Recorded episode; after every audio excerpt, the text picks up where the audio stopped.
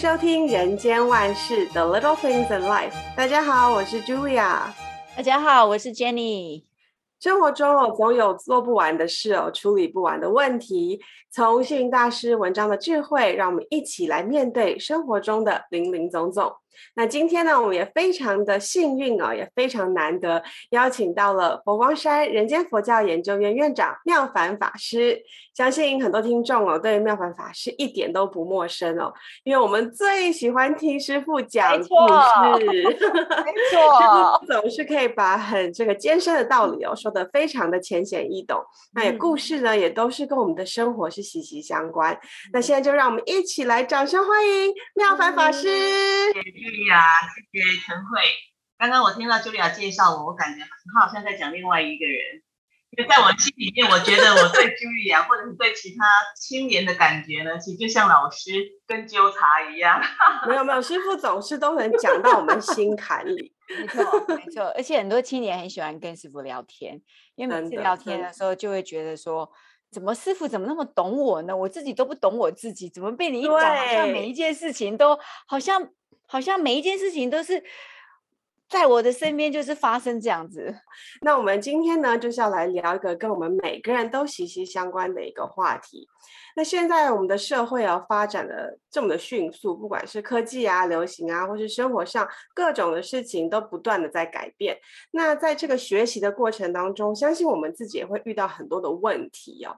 那要如何透过这个自己的反思、醒思来解决这些问题，不断持续 update 我们自己？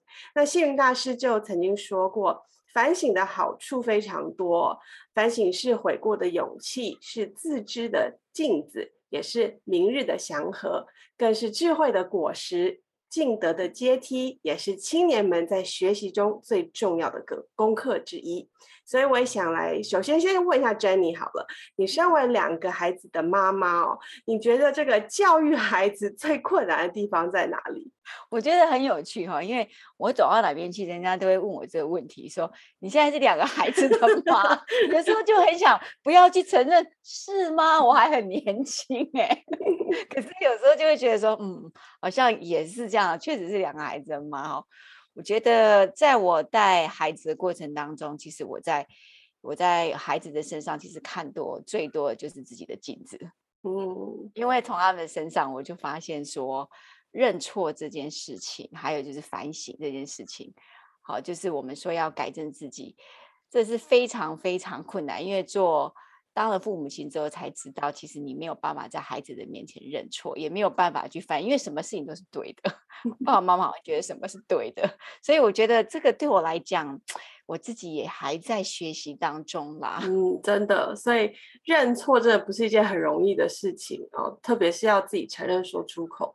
那其实今天我们就是要利用呃星云大师这一篇更新自己的这篇文章哦，来聊一聊。那其实文章的一开始，大师就有提到说，衣服破旧了要换一件新的，房子老旧了要加以翻新。那新的环境、新的人事、新的团队，必定有新的发展。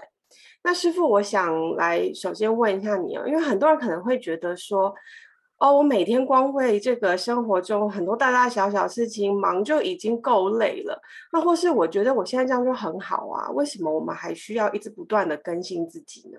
就要我想先回回应一下 Jenny 刚刚提到的，就是镜子啊。那刚提到说，孩子就像他的镜子一样，在提醒他一些事情。事实上，我其实我其实我很感谢我。三十六岁的时候，常驻派我到青年团去。其实我觉得我一直很感，我每次回顾我自己这个学佛出家的个弘法的生涯，其实我特别感谢这六年的青年团的岁月。那为什么呢？就像刚刚 Jenny 提到的，就是是个镜子。就是我觉得在年轻人的生命里面，你其实会去映照你自己生命中在。成长的过程里面，你慢慢可能会失去掉的一些东西，比如说你的赤子之心，你本来那种在青年的时候乐于探索，然后乐于去挑战新的事物，嗯，然后甚至是在青年的时期，我们其实很多事情我们是没有框框、没有设限的，想做就去做了。在面对年轻人的时候啊，其实给我一些许多我觉得刚刚提到的镜子，甚至我觉得在跟年轻人相处的时候啊，其实他们会提醒我很多事情。我我常常就提到说，我其实觉得，嗯，比如说我刚去做青年团的时候，我刚一开始的时候不是跟 Julia 说什么，呃，说故事啊，诸如此类的这些。其实我觉得我可能更多时候扮演的是一个比较像老师的角色。好，所以我其实问那时候也非常感谢像 Julia，然后慧萍法师或者是 Sophia，你们这几位青年就是帮助我许多，就是你们做的一个承先启后的。做第一线的接引，然后给年轻人鼓励，给他们信心，好，就是你们做的一个衔接的动作，让年轻人面对信仰的时候，面对法师的时候，敢进一步的 touch。那在这个过程里面，其实我有很多反省的过程，就是说，哎，我觉得我可能要更慈悲，好，我觉得我可能要有更多的笑容，或者是我要更多的招呼，好，年轻人才愿意才。才会更有信心去接近这个法师。所以刚刚我觉得 Jenny 刚刚提到的，就是说所谓的镜子，确实我觉得年轻人给了我很多这个照见自己啊，照见自己去反省自己、调整自己的因缘。我觉得一个人时代都在改变，然后我们也不断的面对不同的条件、环境、因缘。我就拿我自己来讲好了，我今年已经迈入五十二岁了，哇，看不出来，出来。记得两年前的时候，那我去填，有一次我在填一份资料，然后上面要写年年几岁，那我就当我要开始写五十岁的时候呢，两年前嘛，五十岁的时候，我现在犹豫了一下，要写五十吗？好可怕的数字，嗯。那但是其实在这段时间，我也常常跟我的工作团队哈，我们弘法团队，我跟他们讲，我说，我说，我觉得我们现必须让自己啊，必须让自己不断的保持学习新的东西。我们也许我们不管现在是到了几岁，我们都必须让自己是一个年轻人的心态，然后乐于去学习新的事物。我记得有一次跟大师在一起开会，哦，星云大师那时候师傅八十五岁，那。那一天是在传灯楼的三楼的会议室，啊，大概有几十位的法师，啊，然后跟大师一起开会。那大师一坐下来，他第一件第一句话就是说：“我每天都在更新软体，哦，我每天都在调整我自己，我每天都在吸收新的知识、知识跟资讯。”哎，那其实大师这个话让我让我的感受很深刻。我觉得这个更新软体，其实如果说就《金刚经》来说好了。也就是我们常讲的“因无所住而生其心”，你不要停留，住就是停留，或者执取，或者卡在哪一句话，好，或者哪哪一个想法，或者哪一个事物上。我们都说这个世间无常才是日常嘛，那无常才是正常嘛。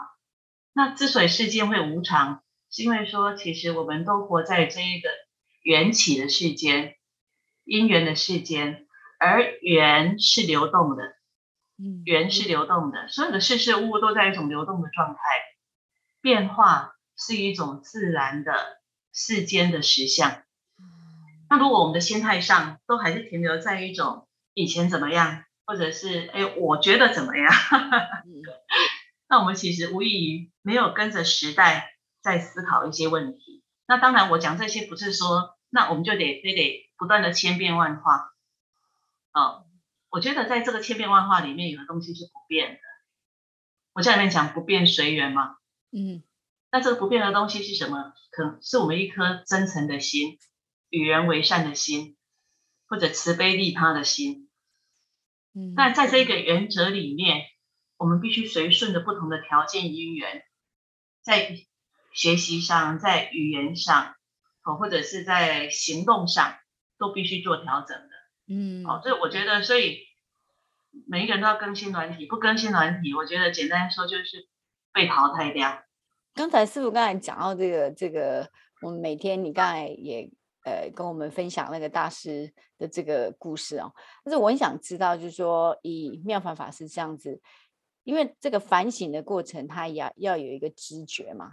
就是他也必须要知道说，好像知道自己是做错了，但是在这种过程当中，就说我们当然讲说哦，我我必须要有一个也知道自己，呃，怎么样才能够知道自己要觉知，这样知道说哦，我有我真的是做错，或者是我真的是要更新了。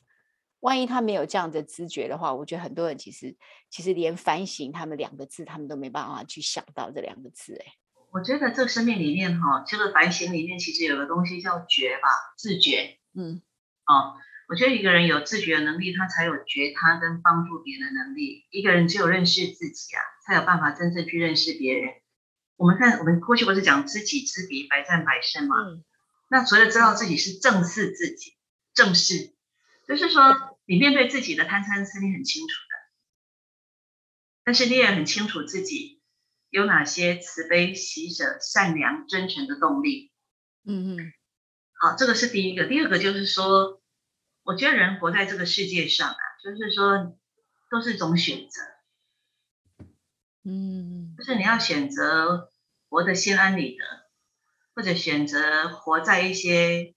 是非计较比较上面，我举个例子讲，我记得有一次我发生了一件事情，有点不是很愉快，然后对方就说啊，这件事情是妙凡说的，啊，那我记得那个场那个场合，那个不是我说的啊，那个那个场合是对方先起个头，然后对方在说明的时候，因为讲不清楚，啊，那我就帮助他把他的话。说清楚嘛，但是因为讲的那一件事情，后来其实引起一些不必要的、不必要的是非。嗯嗯。那对方就说：“哎，那是妙凡讲。”然后我心想：“哎，明明是你你讲的啊，我只是帮你把话讲完整而已，啊，诸如此类的。”然后这件事情就闹到连大师都知道。嗯。那我第一个心态就是：“哎，糟糕。”怎么会这样？哎，怎么会这样？然后师傅不知道会怎么想我。嗯嗯。好，然后接下来就是，那我要去跟师傅解释说明吗？哦，我们其实一种很自然的反应就是，我要去跟师傅解释说明吗？然后我又问自己，解释说明完之后会比较舒服吗？嗯。哦，因为其实解释说明完之后啊，第一个对方不一定会相信啊。呃，对对。可是他说你说，对，他说你说你说他说，那到底谁说的对呢？嗯，其实常我觉得我们很容易，就就在这种漩涡里面，然后搞到乌烟瘴气。对，所以你们知道我后来决定怎么做吗？你们就 好奇，决定我决定去找师傅。还是是我跟师傅说什么呢？给你们猜。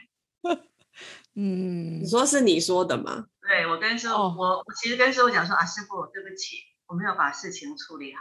嗯，哦，你就干脆承认是你的错误。那我干脆承担，我觉得这个是解决问题最快的方式。嗯、哦，那为什么啊？为什么那时候呃，妙法法师会这样子想？对，你不会觉得不平衡吗？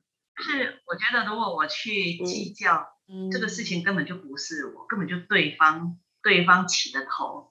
那对方讲话又讲不清楚、不明白，我不过是帮他而已。我就说，你说，我说，我说，他说，在这个过程里面，我觉得只会越来越是非而已。那我觉得最简单的方式就直接承担下来啊。那承担下来也不，我觉得啦，承担其实也是一种放下我执。我们人之所以会想要去解释、去做说明，无非是保护自己嘛。那这个保护自己，其实只是增加更多的。对自己的执取，保护自己的这个动作，其实就是对自己的一种执取。那人一旦执取，就一定是跟烦恼相应。我觉得想过之后啊，我就觉得，那我觉得我学习佛法，无非就想放下我执，得到自由。我觉得最简单的方式，就是想师傅，对不起，谢谢这个是我事情没处理好，哎。那、啊啊、你们知道大师的反应是什么吗？我就很想知道。我我其实在师傅身边，我觉得师傅师傅呢，就说就点个头，什么话都没有再说。哦、大师有一个特质，就这个人只要就是你承担了，你认错了，他就绝对不会再说你，他还会特别欣赏你。嗯、大部分的人啊，嗯、都会找理由，然后为不管对不对，都会为自己找理由啊。我还记得有一次，有一个有一个法师啊，他处理一件事情，他就把事情事情应该是说没处理好，因为年轻，没处理好就有上报了。那一天呢、啊，我刚好在法堂跟大师在一起，在我刚好在法堂，然后我就看到那个法师拿着报纸进来，然后那个法师好，法师有点剉，然后拿着报纸，然后就小心翼翼的把报纸拿给师傅，师父，对不起，我事情没有处理好。然后我就看到师傅把报纸接过来，连看都不看，就直接放旁边，然后直接谈其他的事情。我当时其实就也在旁边看，我就在想，哎，当时那个法师就是发抖拿着报纸给大师的时候，那时候我就很好奇，哎，师傅会怎么反应？结果看到师的动作就是瞬间的，报纸一接过来马上放旁边，提都不提，问都没问。其实我我我。我自己其实对大师而言，他什么大风大浪没看过、没遇过，但是以他这样的高度的人，看的是一个人面对事情的态度跟反应。所以我我自己其实，在师傅身边呢、啊，我自己也包含我自己，像我自己在跟人家相处的时候，我也在看哪一些人就是愿意去面对自己的问题，然后去承担，然后或者是愿意道歉的人，他们是比较容易进步的。那当然，我们有一种人啊，也会认错，但是永不改错。那是另外一种了。OK，你在说我们家小朋友吗？对不起，对不起，从来都不改错。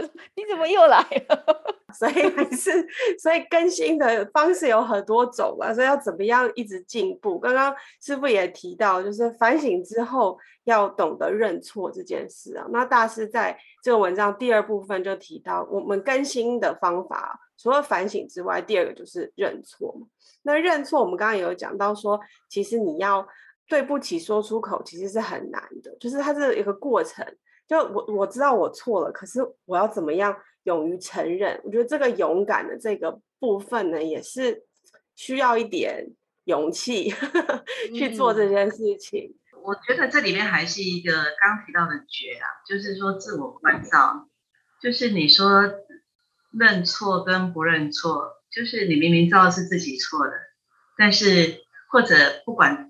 错不错，就是这件事情确实困扰了，让你其实也没有办法好好安心在生活里面。包含我觉得，比如说两个朋友吵架哈，那很多时候我们可能觉得是你错了，对方也觉得我们会觉得对方错了，对方也觉得是我们错了。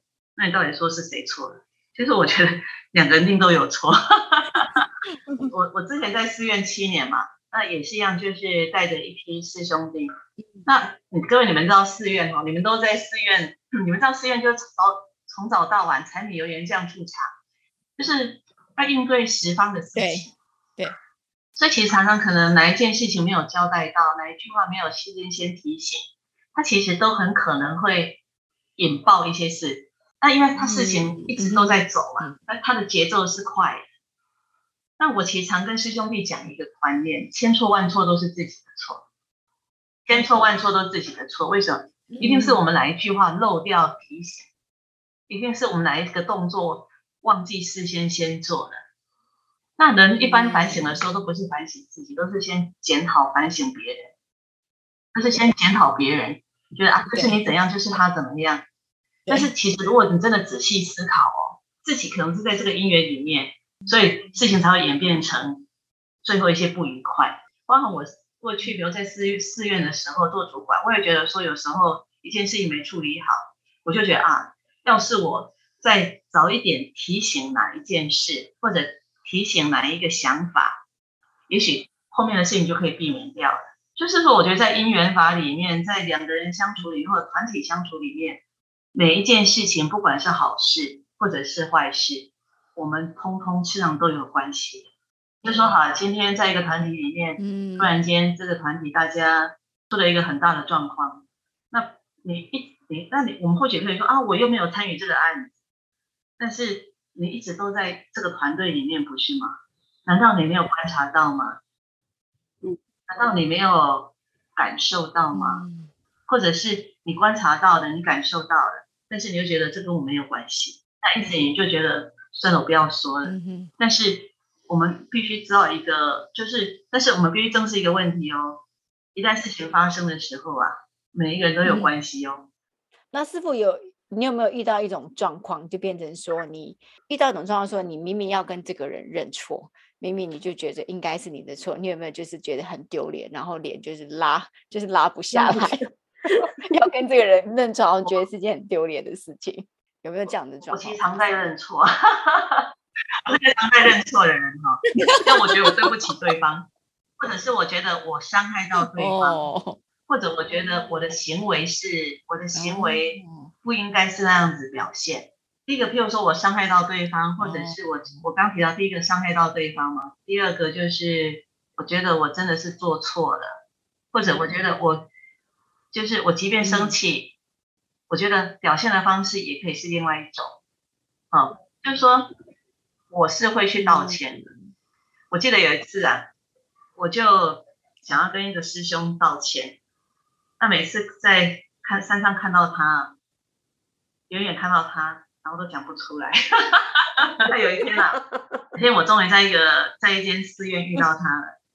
然后我早上的时候就看到他，但是那我我但是我那天去的时候啊，嗯、其实我觉得这里有一个东西叫发愿，是我告诉我自己，我今天一定要做到这件事。嗯嗯。嗯那我就早上看到他的时候，我们还是很正常打招呼。但是我觉得我今天来到这个这间寺院，我一定要我我一定要跟他讲这一句话。那到了下午的时候，我终于遇到他，我说啊，之前发生一些什么事情，我觉得很抱歉，我要跟你道歉，对不起。我我会跟他说的。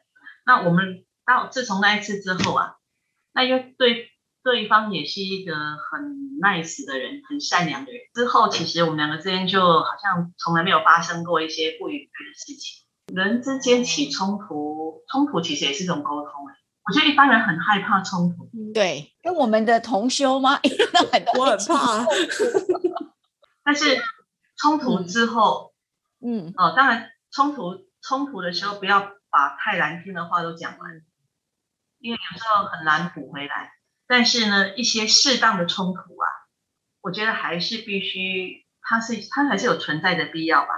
但是冲突之后，之后我觉得还有个动作，就之后，啊，一定要能够缓下来，做理性的沟通，或者是在这个冲突的过程里面有一些不当的语言，还是必须做道歉。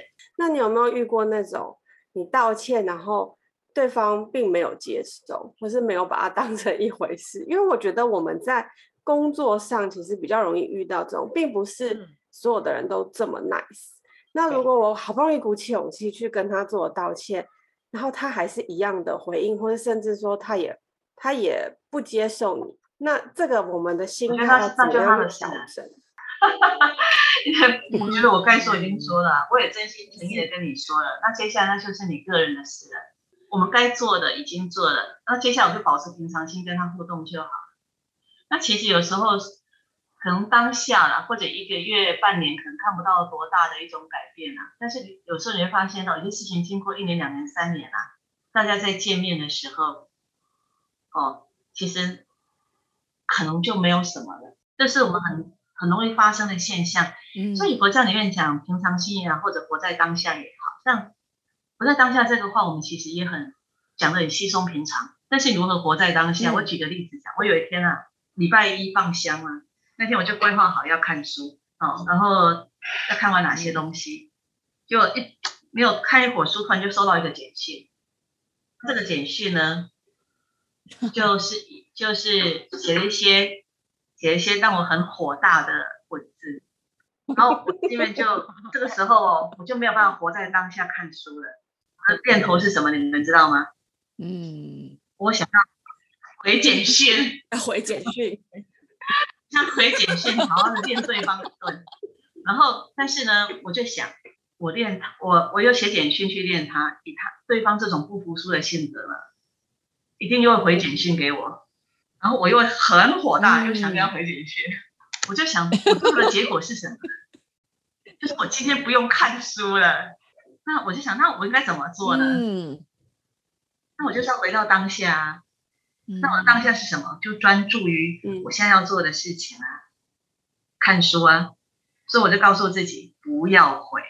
这里面其实有个东西，活在当下有个东西就是安安忍，要忍住自己的冲动，那看起来不是忍耐他，他是忍住自己的冲动啊，嗯、忍住自己的贪嗔痴慢疑，嗯，忍住自己这种冲动的习气，嗯、就是我告诉我自己，好，不要回简讯，回来看书。那我看着看着看着看着，就想去回简讯，但是我一直提醒自己，一定不能回。我一旦回了，后面就是没完没了，而且最重要是我的情绪一定会被，嗯，一定会被张扬起来。我大概看，我观察我自己啊，大概一个小时到一个半吧，嗯、一个半小一个小时到一个半之间，都在这种看书回简讯、看书回简讯的过程里面拉扯。那到最后大概到了到了一个小时之后，那种念头跑出去啊，就越来越少。一个半小时之后哦，就放下了。那我们常讲活在当下，那这个活在当下其实。这活在当下其实就禅定的功夫哎，那念头可能会因为外在的事物，比如说刚提到那个简讯，会因为外在的一些色声香味触法、外在的境界而被影响。但是如果这时候有一颗绝照的心，知道说老是去跟他相应，去在乎他，去执着他，我的行为也会偏差。我的行为一旦偏差之后呢，我造成的。后果更麻烦，对、啊，没错。下次我要试着那个读书 不看手机，读书看手机，不要太容易。现在手机真的太容易，你随时就想拿起来，被干扰。对啊，就突然跳一个跳一个东西讯息出来，你就很想要去看，然后你就会把你原本事情又打乱了，就是这样。对啊，那其实刚刚我们从反省讲到认错，再接下来信大师在文章里提到是忏悔。因为其实忏悔在我们佛教中也是一个非常重要的修行法门之一哦，也是一种反省的功夫。那呃，大师有说过，平时像我们衣服脏啦，或是身体有污垢，我们都需要清洗才会更舒服。那或是茶杯脏了也要洗，才才可以继续的喝水使用等等。所以其实忏悔呢，是一个让我们自己更新一个必须的一个修行，是吗？忏悔法门哦，就是说。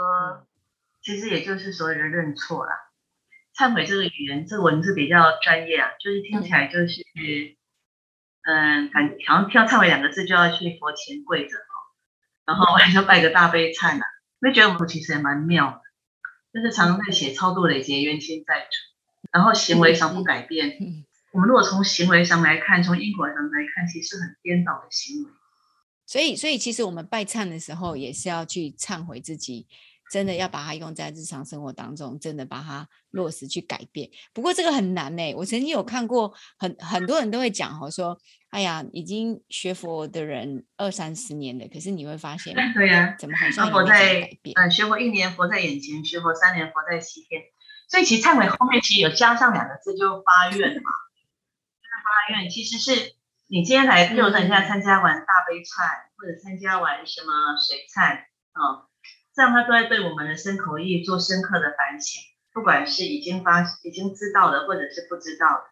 但是你会发现到这些忏悔法门后面啊，实际上他都提醒你，你要发愿接下来如何在你的身口意上面做调整跟更新。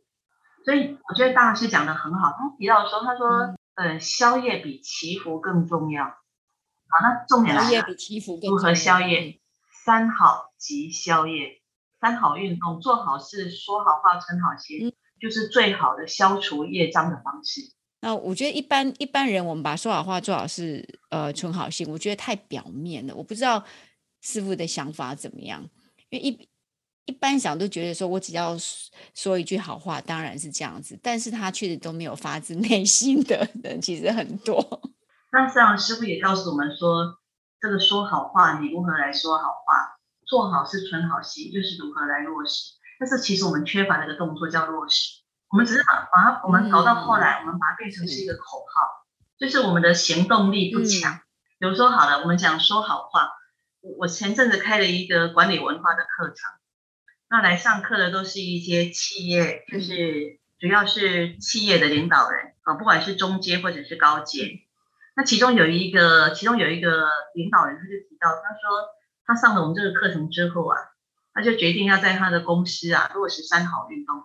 有一次啊，他们有一个案子出状况，哦、然后他说按照他以前的以前的行为模式啊，开会的时候肯定噼里啪啦骂一顿，然后大家就是搞得很不开心。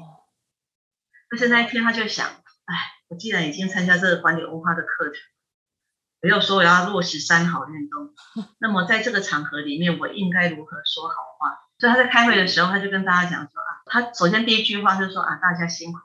那这件事情啊，就是我们大家来检讨，我们是有哪些地方哈、哦、没有处理好，所以以至于造成这样子的结果。这个就是说好话的具体实践行动啊。嗯、那因为他第一句话就是大家辛苦，好、嗯，那我们大家一起来检讨反省。嗯、那这一次事情为什么变成这个样子？如果我们今天没有把这个说好话落实在我们的生活里面，那可能就不是这样子了，所以大师的说好三好运动是对的，只是我们有没有具体的实践呢？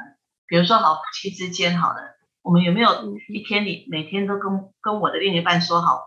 对啊，那么我们对我们的小孩子，我们没有跟他说好话。嗯，我有一次看那个陶晶莹，那台湾那个以前那个主持人啊，哎，我觉得有一次我看到看到他一个一个很短的短片，他提到说他每天都会都会演一下跟他。他说婚姻是要经，他说婚姻啊是要经营的，好，然后哦，然后他常常在赞叹他另一半嘛，嗯、真的对方好，我们就不要吝啬我们的语言。Julia，我们两个要开始学习，回家赶快想一句话。上次那个 Sophia 不是录了一个短片吗？他说他有一次，嗯，外就是有人到他们公司接洽，就是外面的人到他们公司接洽业务，然后看到 Sophia。就就很就突然间很惊讶说，嗯、哇，现在的 CEO 都这么年轻漂亮嘛？大家听到人就会觉得心情愉悦嘛。那索菲亚就说，像索菲亚是从这件事里面提到，他说其实说好话真的很重要。他喜欢建立人我之间一种最快，嗯嗯，哦最快拉近距离的一种方式。但是这个说好话哦，我觉得也要也要去注意一个问题啊，不要搞成是谄媚跟巴结的话。对，我觉得要说到 恰到好处，其实也是要智慧。对，我常觉得说我们对人好，但是不是讨好人嘛？我们赞叹人，但是不是谄媚人？嗯，我觉得这里面有一些，嗯，有一些，有一些美感。这个美感，就一个就是，我觉得最关键的就是你必须是发自内心的。那你这样是发自内心的，不管你是对有点夸张哦，或者是怎么样，但是只要是发自内心，我觉得对方都可以感受到。你的真心诚意，嗯、你说对方要看的是什么？嗯、对方看的也就是我们的心啊，就像我们看别人，我们看的也是对方。你是用什么心态在跟我说话？对，现在现在听妙法师这样讲，也是因为我每天要教很多学生嘛，然后我。最近我就发现，嗯，这两三年来，应该说这几年来，就是我的班上的学生特别多，就一百五十七个。那我就想说，我上课也没有比别人会教啊。我想到这些学生为什么？是因为我的课很好过吗？每个都是 A 吗？我说一定是这样子的。后来我后来我的后来有有一位学生来跟我讲，他说他说我们很喜欢上你的课，因为你第一次上你的课的时候，你就会说。大家好，大家心情怎么样？每个都很帅，每个都很美。今天 每个看起来精神都很好，你们都是好学生，所以他们就觉得说，我每天就会先让他们心情很好。说哦，那我现在听师傅讲，应该就是这个原因。那我们刚刚提到 说行善哈，其实我觉得这里面哈有一个很重很重要，就是怎么让这个所谓的三好运动化为具体的行动。比如说哈，我对我另一半，人家说，但是我一下子想不出来呀，那你就先写出来啊。先写，我觉得我看 他的优点有什么，或者我想今天跟他说的话是什么。其实我觉得大师推动了人间佛教啊，像就是一个行动的佛教，实践的佛教。他不再停留在深山古寺，不再停留只是参加法会念佛，而是让佛法真正的进入到我们的生命，进入到我们的家庭里面来，然后让它成为是一种生活里面的文化。嗯当你开始，有时候我们都很容易人我之间看相处，容易看到对方的缺点，然后忍不住去说对方的缺点，嗯、然后你也会发现到其实没有比较好，嗯、有时候只是增加冲突而已，而且你会越说越烦，对，你会觉得怎么说都不改，哇，没错。那或许我们可以换另外一种方式，其实就是说你去赞叹他好的地方，去放大他的优点。然后他对方可能会在你你站在他好的地方，在他好的地方去更前进，说他的优点，他会在他优点上面去更优化，然后慢慢的你就会发现到，当他的当他的好的事情不断扩大的时候，他的缺点可能慢慢就不见了。简单的说，就是阳光出来了，黑暗就不见了。我觉得方法，如果说我们现在目前生活的模式并没有更好，或者没有让彼此更更更成长，那或许我们都必须调整方法。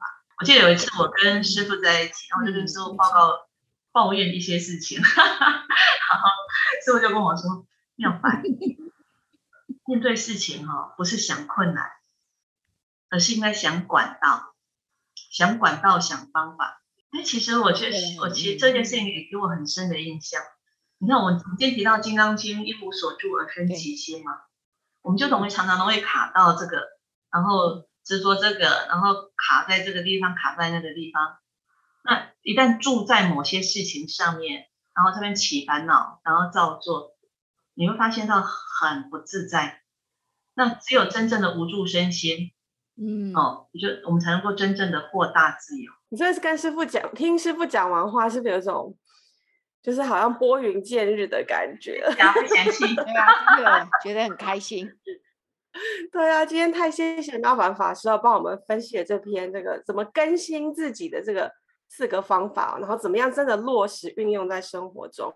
所以希望我们听众朋友回去可以好好的练习，然后也可以来阅读我们这个星云大师这篇文章。那最后我也想问一下妙凡法师，就是。嗯，一直都知道你有在写很多文章哦，就是我们也都有在网站上看。那也知道您在人间福报有这个专栏叫法同社，可不可以跟我们简单介介绍一下这个因缘呢？还有你写的一些内容。就是我从去年十月份开始啊，在人间福报有个专栏叫做法同社。啊，那为什么会有这个法同社的专栏呢？